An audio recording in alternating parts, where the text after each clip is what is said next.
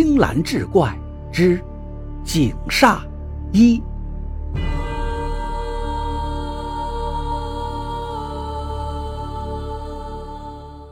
那口井里本来就死过这么多女娃了，现在又出了这档子事儿，让村子里的人人心惶惶。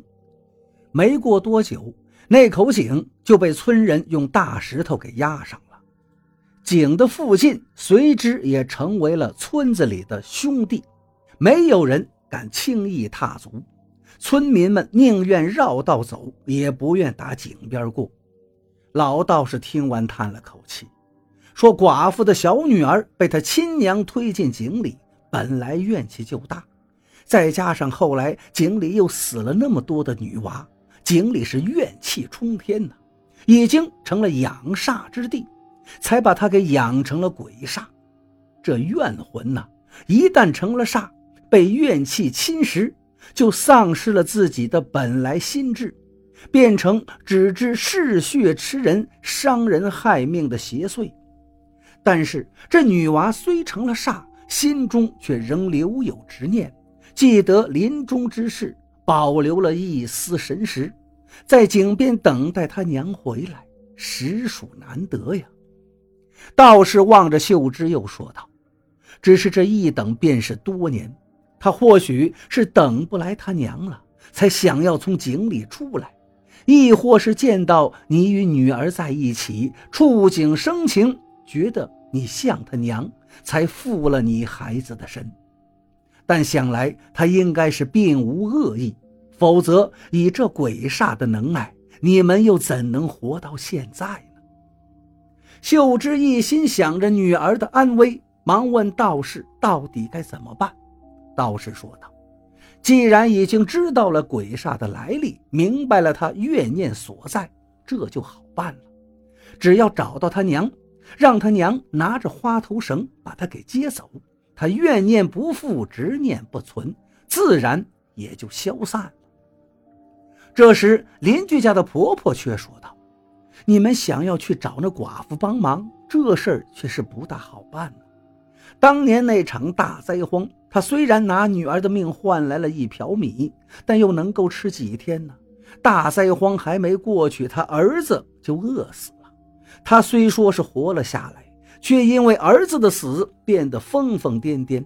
后来被邻村的一个亲戚接走照料，现在呢，应该还在世。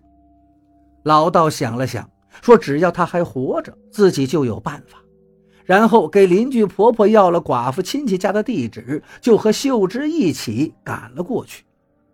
找到寡妇后，秀芝见她果然是痴痴癫癫的，头发已然花白，满脸的凄苦，怀里抱着一个破旧的枕头，煞有介事地轻晃着，做出哄孩子睡觉的动作，嘴里轻声细语地说着什么。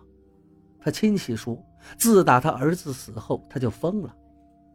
现在整天拿枕头当儿子，哄儿子睡觉，喂儿子吃饭，睡觉时也不肯放手，说要让儿子长得白白胖胖的，等以后呢，还给儿子娶媳妇，再生个大胖小子。秀芝忽然觉得有些心酸，湿了双目，不是被眼前寡妇的思子之情所感动。而是因为他明明还死了一个女儿啊！老道士在征得寡妇亲戚的同意后，从寡妇手指上取了几滴血，回去之后扎了一个纸人，将血滴到纸人上。道士说：“这纸人沾了寡妇的血，可以骗鬼。”然后让秀芝去买了很多花花绿绿的花头绳，放到纸人的手上。晌午时分。老道士让秀芝把女儿用麻绳绑在一棵大树上，他做了一个手势，嘴里念念有词。那纸人这时如同被操控的木偶一般，竟自己站了起来，缓缓向着秀芝的女儿走去。秀芝的女儿看到纸人，忽的双目圆睁，怔怔地望着纸人，眼中满是委屈。他张开小嘴，似乎想要喊妈妈，然而却声若蚊蝇，这两个字他始终没有喊出来。他挣扎着想要向那纸人扑过去，却一直被绳子束缚着。忽的一个模糊的身影自秀芝女儿的身上跃出，那个身影笼罩在一层烟雾中，朦朦胧胧，看不真切，却依稀可见，扎着两个小辫儿，踉跄着向纸人跑去。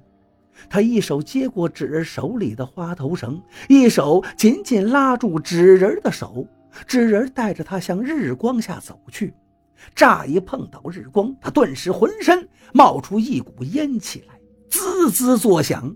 他只是一怔，却并没有松开纸人的手，任凭纸人领着他在日光里前行。他身上笼罩着的烟雾渐渐被日光刺破。面容慢慢变得清晰起来，那是一个多么可爱的小女孩啊！稚嫩的脸上洋溢着幸福的笑容，蹦蹦跳跳地往前走着。然而秀芝却注意到，那灿烂的笑容下，小女孩的眼角却有眼泪流下来，她的稚嫩肩膀一耸一耸的。走着走着，在日光照射下，小女孩的身影渐渐……